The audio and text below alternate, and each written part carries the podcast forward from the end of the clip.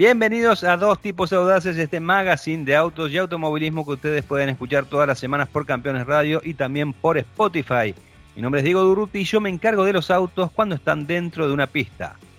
¿Qué haces, Dieguito? ¿Cómo te va? Un placer volver a estar en vivo contigo. Y si la gente no sabe por qué digo eso, que vayan a Spotify a buscar nuestro podcast de dos tipos audaces, escrito con letras, Diego S, tipos audaces, y escuchen los otros programas, a ver qué sucedió con nuestros encuentros semanales. Mi nombre es Hernando Gabriel Mariano y el apellido de mi padre es Calaza. Yo me ocupo de los autos cuando están en la vía pública y o derrapan fuera de ella o se suben a un stand de un salón del automóvil. Señoras y señores, tenemos el salón de París, ha vuelto y voy a estarte contando algunas perlitas que vimos ahí y además un poquito una reflexión sobre los salones. Tenemos algo de Jeep, tenemos algo de Alpine y después te tengo un dato estadístico sobre una pickup de Ford, que te va a llamar mucho la atención.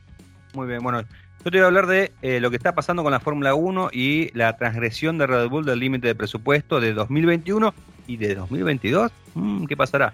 ¿Qué es lo que quiere McLaren para los que infringieron justamente el reglamento? También eh, Audi, que se propuso ganar eh, en un tiempo determinado en la Fórmula 1 y vamos a hablar también del el Fórmula 1 que superó los 400 kilómetros por hora y de la posibilidad de que Renault vuelva al Campeonato Mundial de Rally. Excelente, Diego. Vamos ya al programa porque me, me interesó de todito.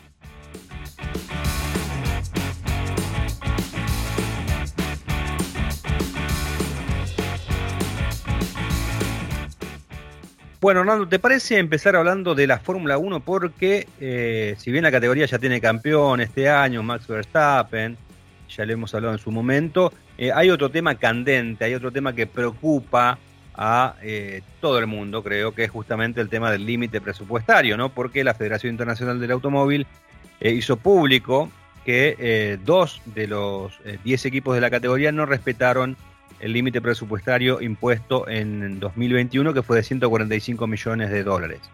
Eh, en, el caso del equipo Aston Martin, esto se debe a, una infracción, digamos, del tipo eh, burocrática, del tema de presentar papeles y demás, algo muy similar a lo que pasó con Williams este año.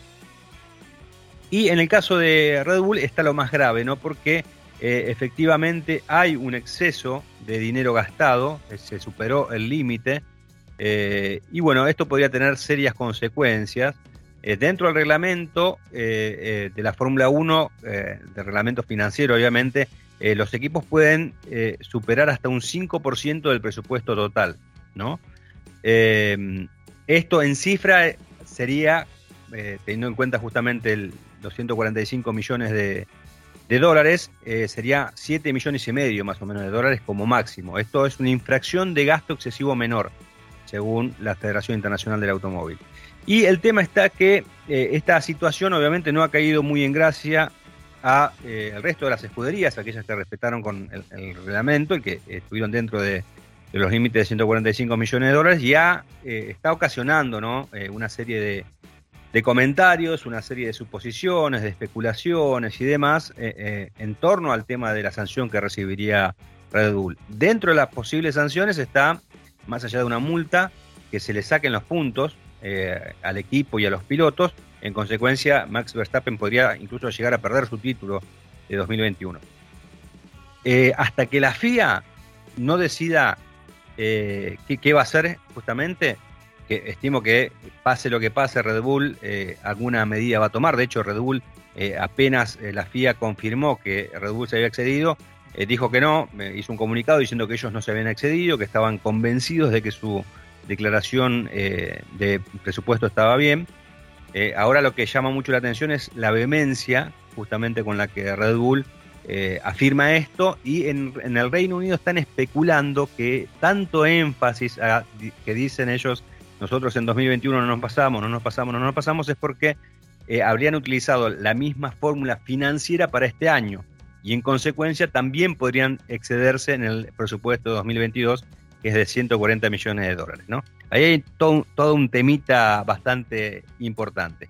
La otra para, Vos me estás diciendo que, que ellos lo que dicen es, no es, esto no es lo que gastamos, o sea, nosotros lo contamos así, para nosotros es, es uno, uno y medio, dos, dos y medio, para vos es, es uno, dos, tres, pero nosotros no, acá contamos distinto, nosotros cuenta menos. Claro, quieren convencer a la que ellos no se equivocaron y que la FIA se equivocó, ¿no? Eso es lo que, dicen en, el Reino Unido. O sea, está la matemática de la FIA y la matemática de Red Bull, digamos, la matemática común y la matemática de Red Bull. Claro, exactamente, exactamente, por decirlo de alguna manera. Eh, y bueno, esto. Una duda, ¿no? Cuando vos pones eh, un marco regulatorio, ¿no especificás las sanciones en algún lado cuáles son? Sí, bueno, dicen, y le pueden hacer esto o lo otro o lo otro. No, le pueden hacer una cosa, esto o esto. Ya. Está, ahí está, yo creo que. La tablita, agarrá, le cobras el IVA. Claro, yo creo que el, mucho, el mucho debe depender, Hernando, y acá creo que está el, lo que está haciendo la FIA, que en realidad crea un poco de confusión, porque ellos no dicen en cuánto se excedió. Ellos están diciendo que es una infracción de gasto excesivo menor. Dentro del reglamento, esa calificación está para dentro de un 5% de excedente del presupuesto. Es decir, que de esos 145 millones de dólares se pudo haber excedido como máximo 7 millones y medio, lo que es un montón de plata en la Fórmula 1. Porque con eso puedes hacer incluso, algunos especialistas dicen que puedes hacer una especificación nueva de un auto y en un equipo que está peleando en un campeonato, eso es relevante. Vos querías con palitos, perdón. Ahora que ya estamos, vamos a hacernos una pregunta de verdad. Queríamos nosotros con siete palitos. Porque yo qué especificación nueva, ¿sabes? La cantidad de coches nuevos que me compro. Sí, obviamente, obviamente. Pero bueno. Eh, comer un asado con esa plata, digo. ¿Cómo? Un asado te invito a comer con esa plata. Gracias. ¿Uno solo? Eh, todos los días, por varios años. ¿Viste el precio de la tira de asado? sí, es verdad, no, tenés razón. Ah, tenés, razón. tenés razón. Bueno, la cuestión es que eh, hasta que la FIA no dictamine qué va a hacer con, Red Bull, hay un montón de cuestiones eh, inherentes a esta situación. Por ejemplo, Mercedes dijo, bueno, si lo multan a, Red Bull, yo lo que voy a hacer para este, reglamento, para este año voy a gastar más plata. Total, sé que puedo modificar mi auto y con una multa lo arreglo. O sea, dentro de mi presupuesto también incluye una multa de 30 mil millones, de 30 millones de dólares, ¿no? Como para salvar justamente la sanción. Y ahí está el tema, ¿no? Eh, y bueno, de hecho McLaren eh, emitió una carta, eh, difundió una carta el 12 de octubre, se la mandó a la FIA y a todos los equipos que estaban dentro del reglamento diciendo si se excedió con el reglamento, si no lo respetó, hizo trampa. Y si hizo trampa, tiene que haber una severa sanción que creo que ahí está el tema, ¿no? Porque si vos no, no, no, no penalizás con una sanción severa, esto se va a volver a repetir. Y entonces no va a tener razón de ser el límite de presupuesto, porque en realidad nadie lo va a cumplir, porque vas a, lo vas a arreglar todo con dinero. ¿no? Y ahí, ahí creo que está, creo que, la Federación Internacional del Automóvil está en un momento eh, muy, pero muy, muy eh, de mucha importancia, ¿no? De la decisión que tome, porque puede haber un antes y un después de esta sanción. Algo va a pasar y eh, extrañamente están todos llamados a silencio, vos no, se escucha, no se, no se lee nada respecto a la posición que va a tomar la FIA. Creo que están eh, tratando muy seriamente el tema porque saben que hagan lo que hagan, lío va a haber. O sea, si, ah, si pasa lo peor, que es que, a Red Bull le saquen todos los puntos y, que Verstappen pierda el campeonato, ya olvídate de tener eh, a Red Bull y Alfa Tauri el año que viene en la Fórmula 1. Porque eh, los austríacos son capaces de levantar el campamento y irse a otro lado. Y ahora, si vos no tomás, no, no tomás una sanción severa, ¿qué te pasa con los otros equipos? ¿Qué van a hacer? ¿No? Me parece que es un tema candente, un tema muy importante y eh, decida lo que decida la FIA, nadie va a estar conforme. Va a haber alguien que va a estar disconforme. No, no, no le podés restar o sea, le decís, mira, si te, pasaste 7 palos, bueno, este año podés gastar 7 palos menos. Ah, este año, bueno, el año que viene que son 14 palos menos. Y así. Bueno, lo que, está diciendo, lo que está diciendo McLaren es que eh, justamente eh, esa, e, ese excedente no lo pueda gastar, o sea, si fueron 7 millones, que tenga 7 millones menos, que eh, esa infracción de gasto excesivo, en lugar de ser hasta un 5% del presupuesto, sea de 2 puntos y medio, y además que el equipo infractor tenga menos pruebas de desarrollo. O sea, hay un montón de cosas que pide la. Claro, que pide reglamentariamente de último. Sí, pero eh, me parece que el tema, el tema básico, más allá de la sanción, eh, es que si vos estás haciendo un límite presupuestario y no lo respetás y estás haciendo trampa, eh, tiene que haber una sanción mucho una sanción deportiva tiene que haber, porque estuviste haciendo trampa. A mí me llama, bueno, para, existe una sanción deportiva. Se llama no te penalizo el año pasado, pero el año que viene tu motor va a ser una porquería. Como pasó con, sí, ese es la, como pasó con Ferrari. Vos me decís dónde hiciste la trampa. Yo sé que la hiciste, pero no la puedo encontrar. Si me decís dónde hiciste la trampa para que los demás no hagan trampa, o sea, si sos buchón, pero igual te tengo que hacer algo. Claro, no sé, digo, eh, me, llama un poco la atención todo. Al final, viste, eh, lo, lo, que usaban a Michael Massey, que fue medio robo, lo que pasó en la última carrera, que el reglamento, y ahora, bueno, tenemos medio como ladrón que le roba ladrón, parece esto, ¿no? Una, historia de, múltiples. Este, claro, y el tema, el tema.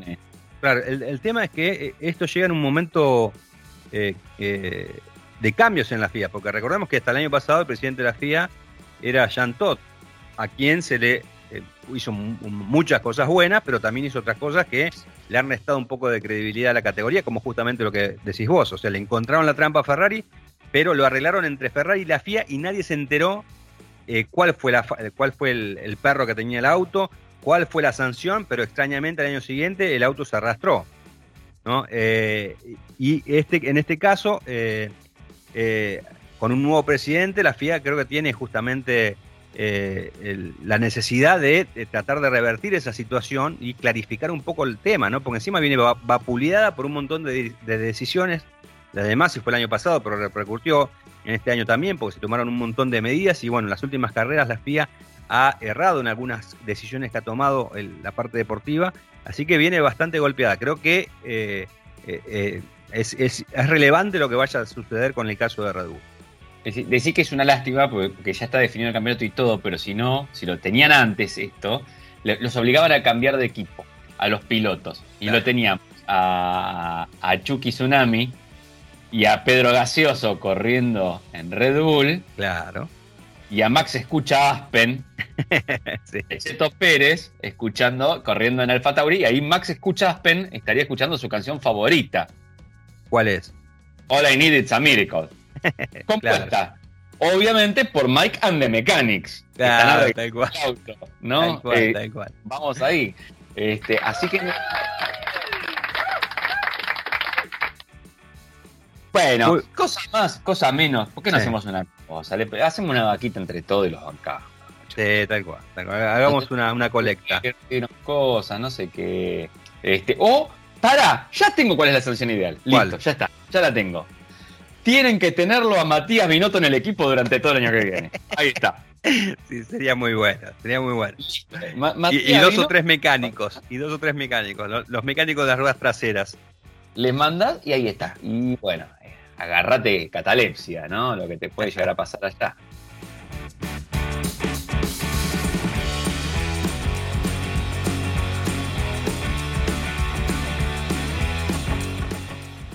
Dito, te voy a sacar del mundo de la, de la mm, Fórmula 1, pero te voy a meter en, otro mundo donde el presupuesto también está contando bastante, ¿eh? y es el mundo de los salones del auto. Sabes que, eh, bueno, los salones del auto venían en franca, en franca decadencia, en, bajada. Eh, yo creo que había una, una doble tenaza ahí, ¿no? Que los estaba agarrando. Por un lado, estaba el tema de Internet. Antes vos hasta que no llegaba el salón, era difícil que se filtrara una imagen y que una revista que salía, no sé, mensualmente llegara a publicártela, ¿entendés? Eh, y eran menos los medios y todo eso. Pero con internet, con todo, una foto espía al momento está publicada, hay un video, hay esto y lo otro, hay rumores, los rumores se esparcen más rápidamente. Eh, y las marcas empezaron como a anunciar y siempre te empezaban ya antes del salón, te decían, bueno, mira, vamos a tener esto, esto, esto. Después se guardaban una, una novedad. Pero también les pasó algo, al ser tan simultánea la noticia, como estaba publicada, vos antes en una revista de última, viste, leías este, el, concept de Renault, el concept de, Peugeot, el concept de Citroën, el concept, y así, ¿no? Eh, pero pero de golpe en internet está todo como mucho al mismo tiempo, una noticia va tapando a la otra, y como que vos gastás mucha guita y al final la cañita voladora la tiraste en, el medio de otras cañitas voladoras. ¿Y quién ve cuál es la tuya en el medio artificiales? ¿Cuál, ¿Cuál era el tuyo, el que tiraste vos? Yo creo que hay mucho de eso, ¿no? Eh, las marcas se lo plantearon, se plantearon los costos que eran impresionantes. Acuérdate que los salones eran altas, ¿no? Están importantísimos y nada, vos terminabas de eso, terminabas de disparar tu cohete y el de al lado disparaba el suyo y así también. Eh, alguna vez una marca me dijo, mira, eh, el costo de la presentación de prensa y del salón, los dos encarecen un montón. ¿Cómo le digo yo? Sí, mira, yo te voy a explicar cómo es la cosa. vos llegas, y vos digo estuviste, por ejemplo, en el Salón de Buenos Aires, lo habrás visto también. El día de prensa hay gradas, hay todo sentado para que nos acomodemos, un lugar por donde acceden los coches, están los directivos de la marca que somos los principales vendedores de autos negros con manija de puerta blanca. Eh, bueno, sí, pues siempre hay que ser número uno en algo.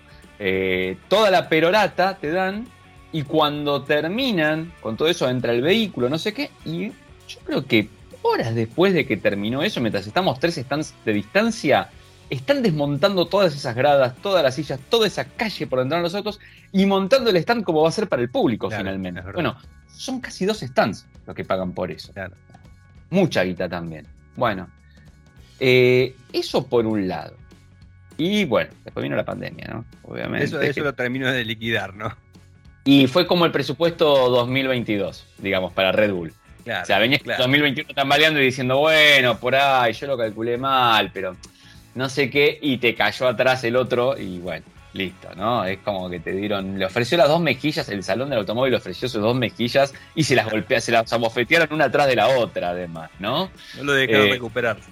No, no hubo manera, quedó groggy del todo. Y nosotros pensamos que ya esto, bueno, nada, en China, por ahí en un salón y decir, esto es chino, ¿no? Se comieron el murciélago crudo, nos contagiaron a todos y después ya hacen salón de vuelta. O sea, encierran, hacen salón, es como que entran, salen, entran, salen, van bien.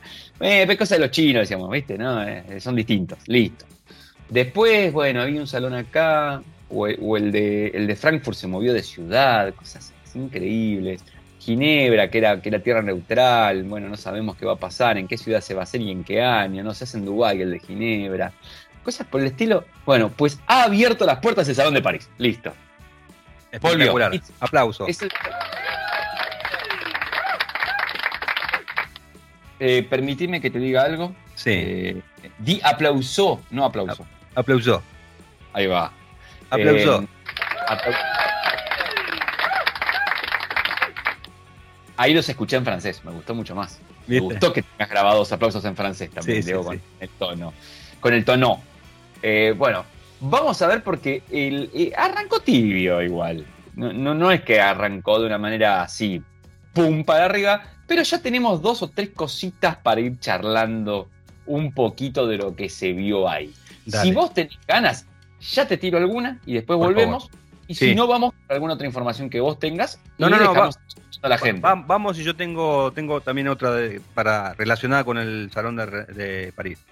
Me de París. Me gusta porque estás en Diego el Gentil hoy. Me, gusta eso. No es que estemos haciendo la reunión de producción al aire, no. No, para nada. Eh, estás, sos una persona gentil y que querés que el público no se quede ahí eh, colgada. Tira, una, yo te tiro otra y después volvemos.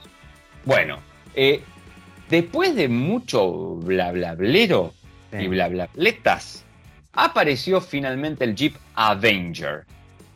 ¿No? No es. Existió el. Oh, yeah. ¿Existió? ¿Cómo es?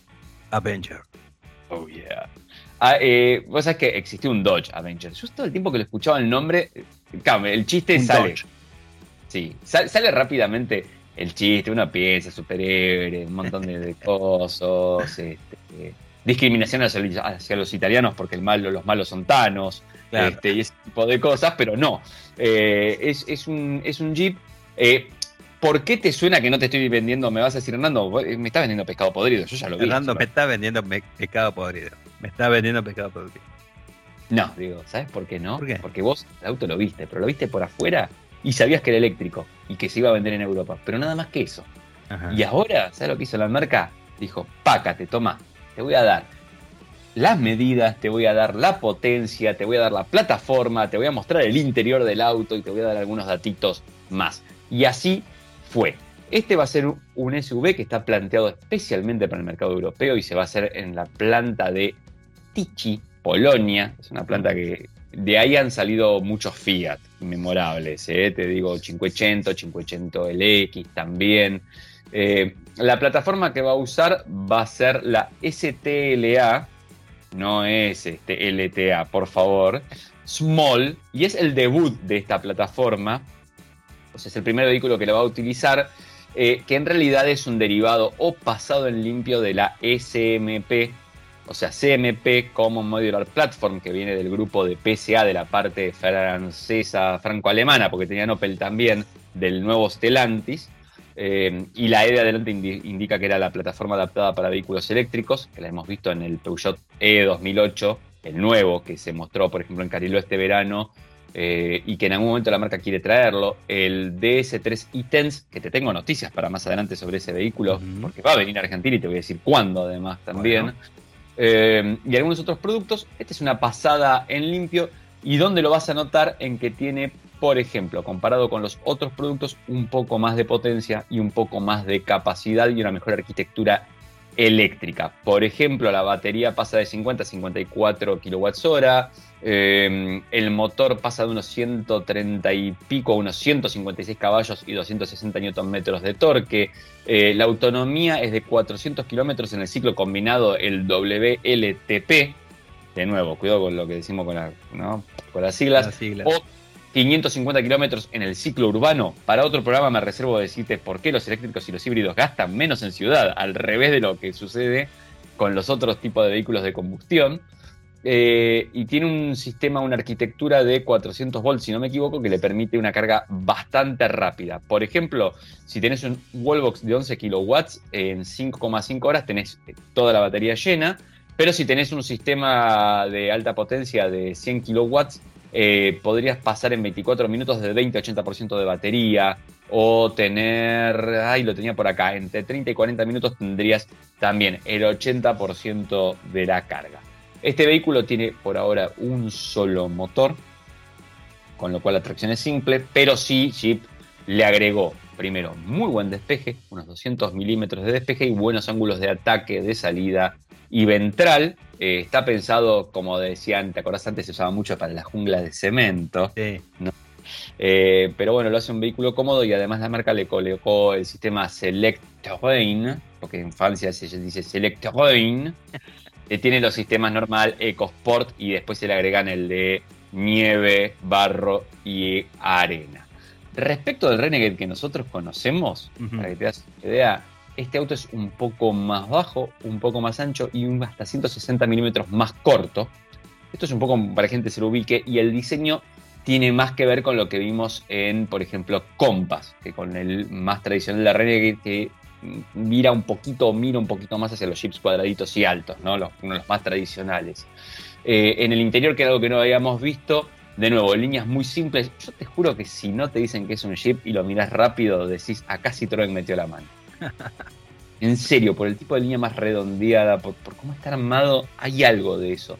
Como buen vehículo eléctrico, no hay palanca de cambios ni nada, entonces la consola del medio se aprovecha para guardar un montón de cosas. Hay 34 litros de espacio para guardar cosas. El cuadro de instrumentos es una pantalla de 10,24 pulgadas, viste que ahora todo es 20 no sé pulgadas, anda a medirlo. Eh, y la pantalla principal tiene la misma medida, de 10, pulgadas.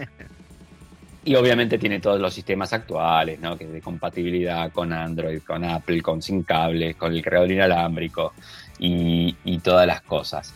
Así que eh, ya lo sabes, te he informado bastante, bastante más de lo que se sabía de este auto. Y te voy a agregar un dato más.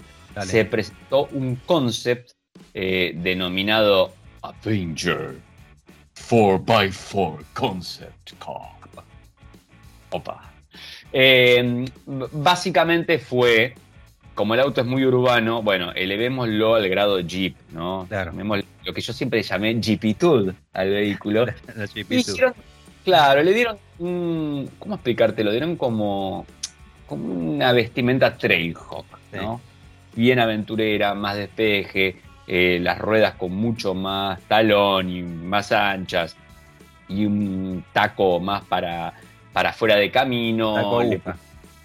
Eh, claro, en, este caso no. Este, ah, No, claro, en este caso sería la, la China, ¿viste? El taco todo unido, mejor agarrado. Bueno, eso, no sé de tanto de tacos. Vos si querés hablar de tacos después. No, no, no, no, Puedes hablarnos de los distintos tipos de tacos.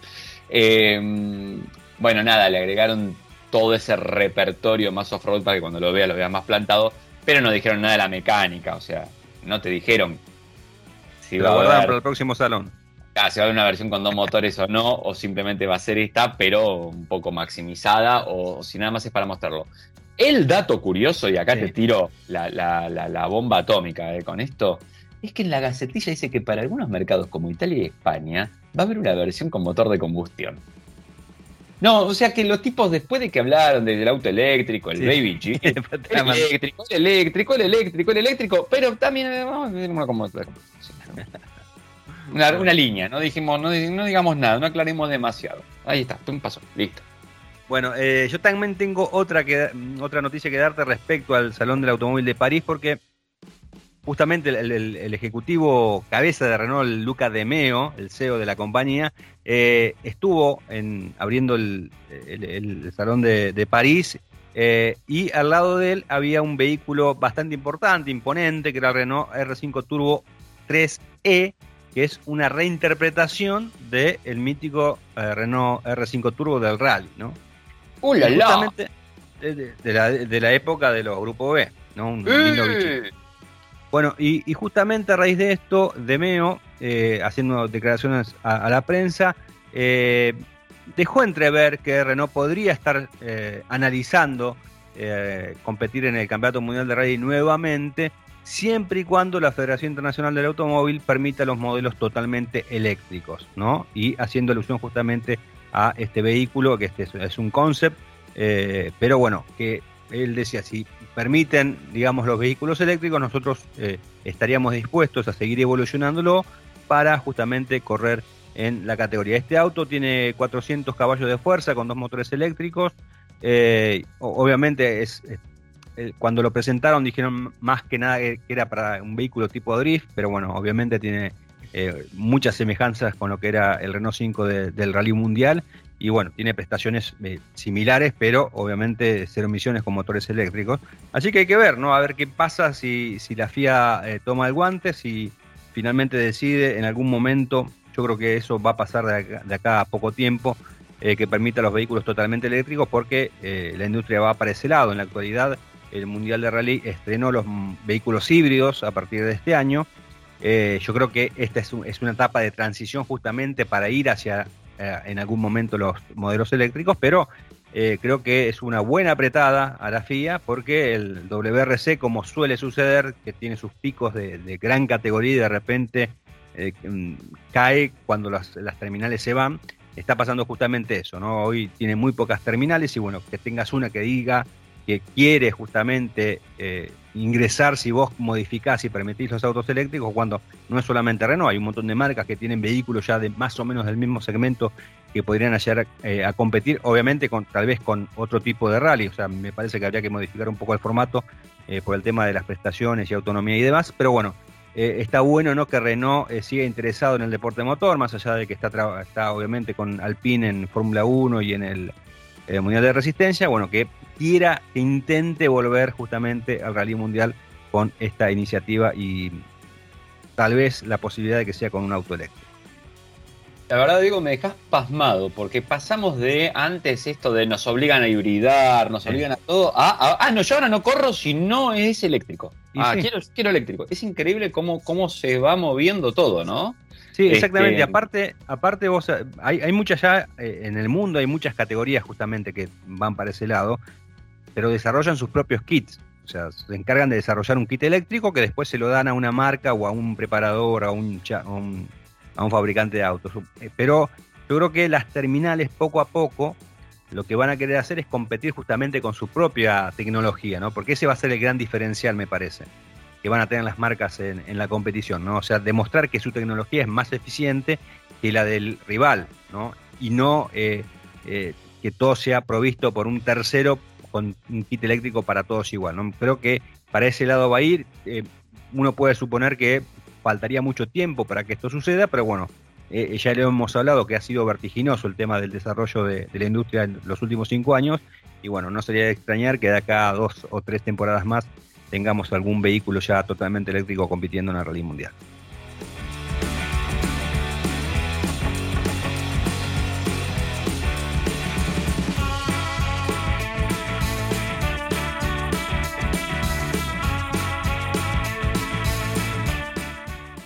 Muy bien, Didito. Y pues es que uniendo una cosa con la otra, como hacemos nosotros, poca gente te une autos con automovilismo en el mismo programa de radio.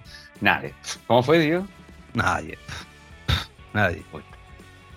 Eh, vos mejor que yo y podés después agregar un poco más de datos. Sabés que Alpine se está involucrando también en el Campeonato Mundial de Resistencia. Vos sos el señor que se sabe todos estos reglamentos que, son compartidos entre Estados Unidos, Europa y no sé qué.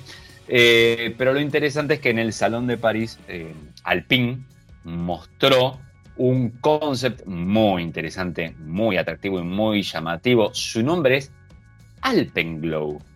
Alpin Alpenglow. Es como medio raro, Alpin Alpenglow. Es como eh. llamarse Guidi.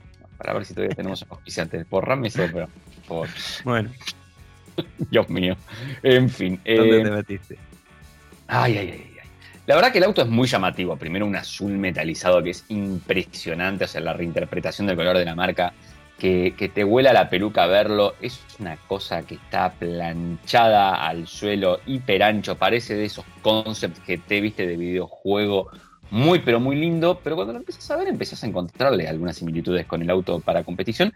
Y por ejemplo, me acuerdo mucho, porque vos lo has mencionado, con el auto que tiene Peugeot planeado, que no tendría el alerón trasero, sino esa, esa cuchara que sale al RAS y que quieren trabajar mucho con el flujo que pasa por abajo del vehículo. Bueno, acá hay algo muy similar, eh, muy llamativo, obviamente. Estamos hablando de un, vehículo conceptual para mostrar en un salón y que es muy bonito en términos generales, pero llama mucho la atención cómo está rematada la parte trasera. Recuerda un poco a los eh, A220 de los 60 eh, y tiene que ver con que la iluminación está hecha con unas placas que prolongarían el Venturi lateralmente pero que se iluminan. Una cosa. Una cosa. Nah, como harina, viste lo que él ahí que no, no vas a llamar la atención con eso. Quiero ir con la pista. Yo quiero ir por la pista con eso.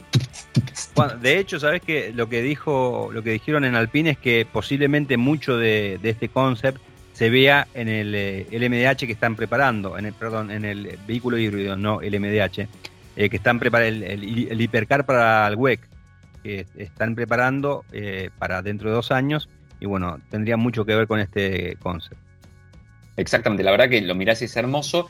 El dato más interesante de todo esto es que este vehículo va a trabajar con un motor de combustión, al contrario que estamos esperando, pero están apostando por el hidrógeno. Después te voy a hablar un poco más acerca del tema del hidrógeno y los vehículos de combustión. Vamos a preparar algo porque ante la mordaza que están teniendo últimamente eh, este tipo de motores, em, están trabajando mucho las marcas en también el, hidrógeno volvió, pero no ahora como la idea de la famosa celda de hidrógeno, pila de hidrógeno para producir electricidad, sino como algo para poder quemar. Eh, no es un concepto muy lejano del GNC, lo que pasa es que el hidrógeno tiene un, valor calórico muy importante y un potencial de ser cero emisiones, eh, si está bien trabajado. Y así que este auto está trabajando un poco con eso y va a ser bastante interesante ver qué es lo que desarrollan a futuro las marcas. Yo no le tengo tanta fe al hidrógeno, por lo menos en, en el corto plazo. Pero bueno, Veremos porque quién te dice que algún día de estos no tenés que terminar metiéndole un tubo, así como le pusimos un tubo a los autos en GNC argentinos para ahorrar plata, obligatoriamente y en algunos lados le tengas que meter un tubo con hidrógeno para que tu viejo auto de combustión siga funcionando, eh, porque si no, no te lo dejan sacar a la calle. ¿Sabías que el nuevo Volkswagen Taos es el primer SUV fabricado en el país? Se fabrica en Argentina para todas las familias de Latinoamérica y ya puede ser tuyo. Su motor turbo 250 TCI tiene la potencia que necesitas para cuando viajas en familia con mucho equipaje. Llegó Taos, tu próximo SUV W.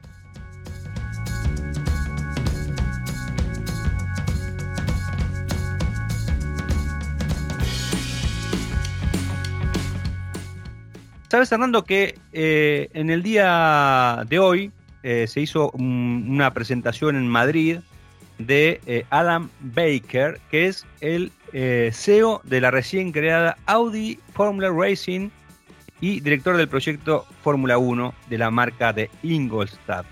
Eh, estuvo hablando con la prensa española, dando algunos datos referentes justamente al, proyecto de, de, Audi en la Fórmula 1. Recordemos que la marca va a estar a partir de 2026 en la máxima categoría Eh, y em, lo más relevante, más allá de, bueno, de decir que ya están trabajando en el tema de, lo que va a ser la, planta motriz, si bien todavía no tienen el reglamento, que eso se va a dar a conocer en, 2024, ya están tratando de trabajar, ¿no? Em, tienen 130 personas ya afectadas del staff técnico de Audi Sport al proyecto de Fórmula 1 eh, y eh, se está pensando en sumar a, a, más personas para llegar a un staff de 300, ¿no?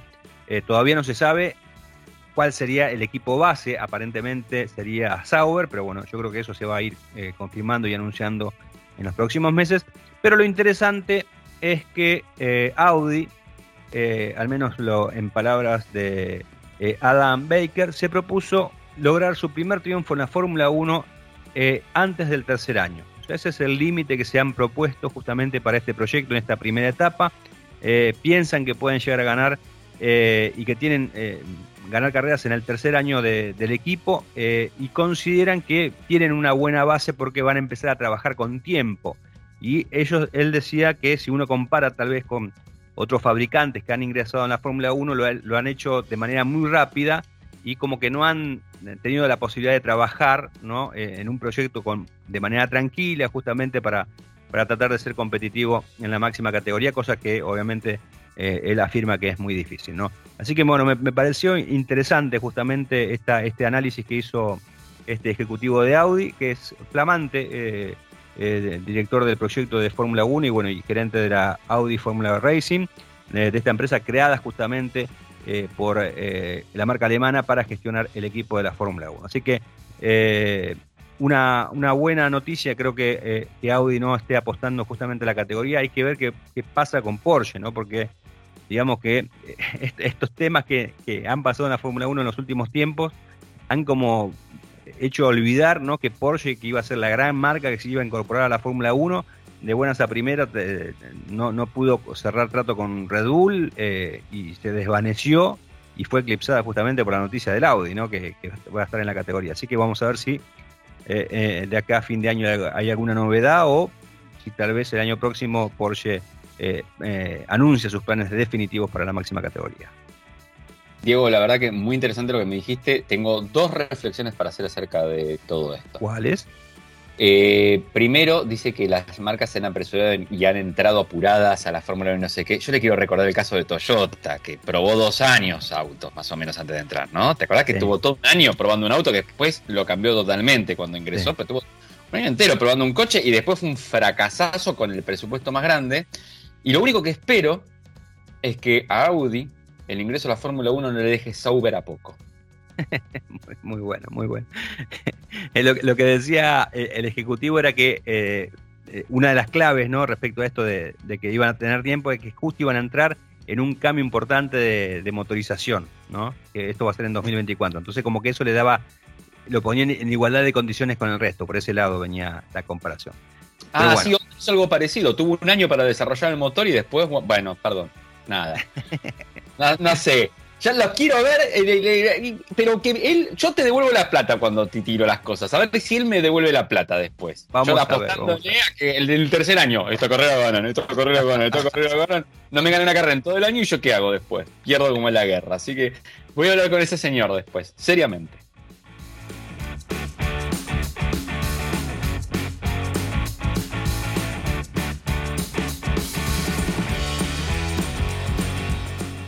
Por Argentina presenta.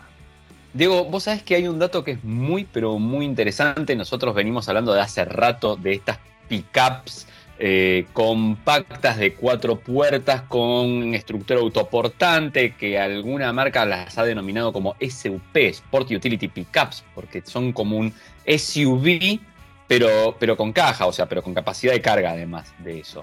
Eh, y es algo que nació como, como todo, es un pequeño nicho donde eh, va creciendo, va creciendo, va creciendo, y evidentemente las pickups son algo que gustan y gustan a nivel mundial, ¿no? Eh, me da la impresión que yo, si me pedís una explicación a esto, me decís, Hernando, ¿qué explicación tenés al fenómeno de las pickups?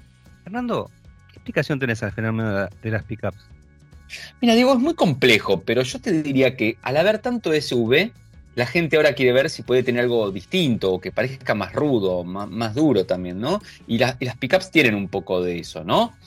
Em, además, yo siempre en Argentina las asocio con, el, yo digo siempre el, fenómeno sojero, ¿no? El fenómeno campo, te asocian la pickup a que tenés campo y entonces te tenés un buen ingreso.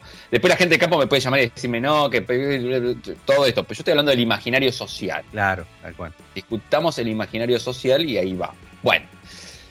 Ahora tengo una novedad que es muy, pero muy interesante porque Ford acaba de revelar datos acerca de la Maverick, que es justamente lo que hablamos al principio, la pickup esta que hicieron para este segmento, digamos, compacto de cuatro puertas, que es una pickup que se produce en México, que se vende en Argentina y que sabemos que el año que viene va a tener además la versión híbrida a la venta en nuestro país.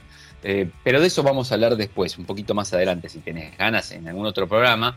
Ahora vamos a, centrarnos un poco en los números. En Estados Unidos rompió récords de venta eh, y llegó a tener reservas de hasta 100.000 unidades. Tal fue la cantidad de reservas que, le estaban pidiendo a Ford dejó de tomar reservas. Dijo, bueno, paremos un cacho, muchachos, no llegamos. No, no, o sea, todo bien, pero banquen, ¿no? Eh, en lo que va del año, Ford vendió 51.802 unidades en el gran país del norte solamente. Está bien. Pero el dato más interesante es de dónde vienen los clientes, porque vos podés pensar siempre que hay un nuevo producto y que está atrayendo a gente, de algún lado la saca. No es que aparecen gente, o sea, siempre hay gente nueva que quiere un vehículo, pero digo, podrían elegir un auto o, este. Y, vos decís, bueno, a ver, Ford tiene varios SUVs y podría estarse canibalizando, se le llama el término, que es cuando un producto tuyo le roba a otro producto tus ventas. Em, y es muy interesante porque la marca lo primero que dijo es el 80% de los compradores de Maverick, hablamos siempre de Estados Unidos, ¿no? Dice, jamás había tenido una pickup antes. Muy, muy interesante. Y mirá esta explicación que te di antes, a ver por dónde si cierra o no. Buena parte de estos compradores vienen de SUVs medianas, principalmente de Honda CRB y de Toyota RAV4, que son dos de los jugadores más establecidos de ese segmento, o sea, de los tradicionales, de los primeros, estos SUV o crossover, como le quiera decir, más modernos, ¿te acordás que tenían menos prestaciones off-road y más on-road? Eh, bueno, estos fueron los dos primeros así bien marcados, bien líderes en ese, en ese aspecto. Y ellos están sacando mucho y dicen que también están viendo muchos clientes de los, eh, de los sedanes tradicionales. Eh, que es ese segmento que es el gran perdedor ante esta gran oleada de los SUVs que se lo fueron comiendo. Bueno, ahora Maverick también se, suma, digamos, a, a este coto de casa eh, así que muy, muy, pero muy interesante el dato que revelaron eh, y, cómo están trabajando y cómo están consiguiendo clientes y cómo un producto inesperado está logrando captar volumen que no viene de la marca, sino que viene de usuarios de tus competidores. Por Argentina presentó este interesante informe de Hernando Calaza.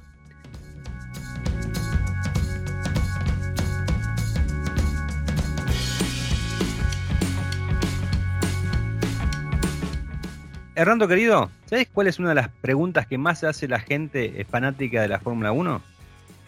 Em, déjame pensar. Eh, Carlos Sainz Jr. tiene se tiñe el pelo, por ejemplo. No. para, para, para, La otra. A ver. El look de Fettel. Mucha gente se pregunta. Puede ser, puede ser. Estamos muy relacionados acá. ¿Cuánto mide Chucky Tsunoda? Esa es otra gran pregunta que se hace. Esa es otra gran pregunta. Son las grandes preguntas, exactamente. No, mucha gente se pregunta qué velocidad alcanza un Fórmula 1. ¿Cuál es la máxima velocidad que ha alcanzado un Fórmula 1? Y sabes que me puse a indagar, ¿no? Porque eh, es una pregunta que tiene dos respuestas, ¿eh? aunque parezca mentira. Eh, porque sí y se no. ha medido. Tiene dos respuestas, sí y no. Sí y no. y no vamos. Perdón, para, para, para, para. no, no, sé, ¿para qué hacemos la reunión de producción, Diego? Eh? No, tampoco, tampoco. Porque este es un caso de. Poneme música de X-Files, por favor. Este es un caso de. No, pero no, es para tanto. No es para tanto. Si no, si no pondría. Secretos de Ruti. No, no, tengo, tengo en algún momento tengo un archivo secreto de uno de los protagonistas de lo que te voy a contar ahora, pero eso es para después. Bueno, el tema de, las dos, de las dos, eh, de las dos respuestas que tiene justamente este interrogante. ¿Por qué? Eh, el récord eh, desde 2006 era el de Juan Pablo Montoya, que en una prueba con el equipo McLaren, perdón, en el 2005, en una prueba con el equipo McLaren llegó a los 372 kilómetros por hora de velocidad máxima, ¿no? En Monza, en la, larga recta de, Monza. Eh, pero bueno, tiempo más tarde, 10 años más tarde casi, se bajó este, este registro. Eh, el amigo Valtteri Bottas, en el Gran Premio de Europa del 2016, que se realizó en Baku, que Baku recordamos que es un circuito callejero, con una recta que es kilométrica. Bueno, ahí... ¿Qué tiene? Puesta entera. Más o menos, sí. Ahí, ahí marcó 378 kilómetros por hora en la clasificación. Había logrado con la succión de, Max Verstappen de Red Bull. Entonces, esa sería una de las respuestas. ¿Cuál es la velocidad máxima en Fórmula 1? 378 kilómetros por hora. Sin embargo, eh, en 2006, el equipo Honda eh, se propuso llegar a los 400 kilómetros por hora y para eso desarrolló un vehículo que era un Fórmula 1, era un Bar 007. Eh, Bar existió hasta 2005, a fines de ese año lo compra Honda. El proyecto era de Bar originalmente, que se había propuesto justamente quedar en el libro Guinness de los récords con 400 eh, kilómetros por hora de velocidad máxima para un Fórmula 1. Eh, las pruebas que había realizado habían confirmado que esa era una meta muy, muy posible de lograr. Y Honda cuando compra el equipo dice, bueno, me interesa este proyecto, vamos a seguirlo. Y así nació el proyecto de las Bonneville 400, porque el récord se eh, pensaba lograr en el Salar de Bonneville, meca de los récords de velocidad. Bueno, y justamente eh, llegó eh, el momento en, el, cual el sudafricano, ya lo tengo acá el nombre. Jody Scheckter. No, no, no. Pero es el Alan, Alan Van der Merwe, que es el actual piloto del auto médico, yo sabía que el tipo lo tenía de algún lado. Sabía, y bueno, era de acá, de, esta historia que te voy a contar. Eh, llegó. Fórmula 1. ¿Eh?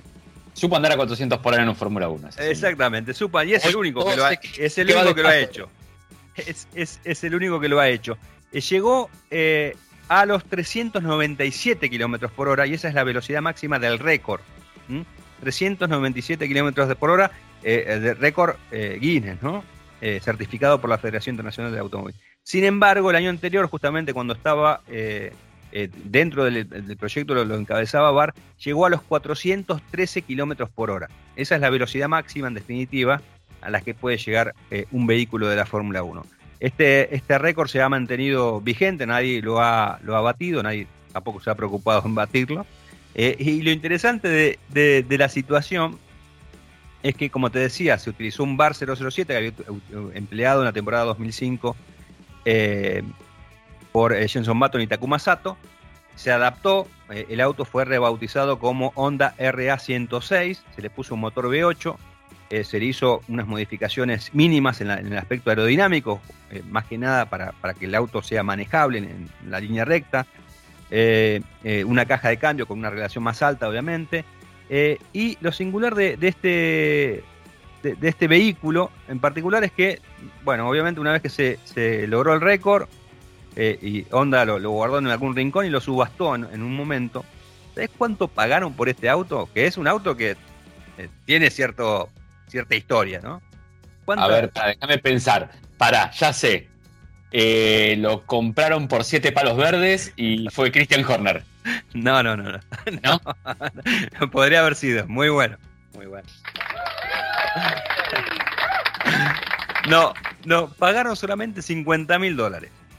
50 mil dólares se, subastó, 50 mil dólares el auto no tenía ni el motor ni la caja de cambio, era más que nada la, carrocería y incluso tenía restos de sal del salar de Bonneville, pero bueno, eh, quedó ahí en, algún tallercito, habrá quedado por ahí el, este eh, Honda que repito, tiene una historia particular y aparte es el único auto de Fórmula 1 en haber superado los 400 kilómetros por hora de promedio, de velocidad máxima, perdón.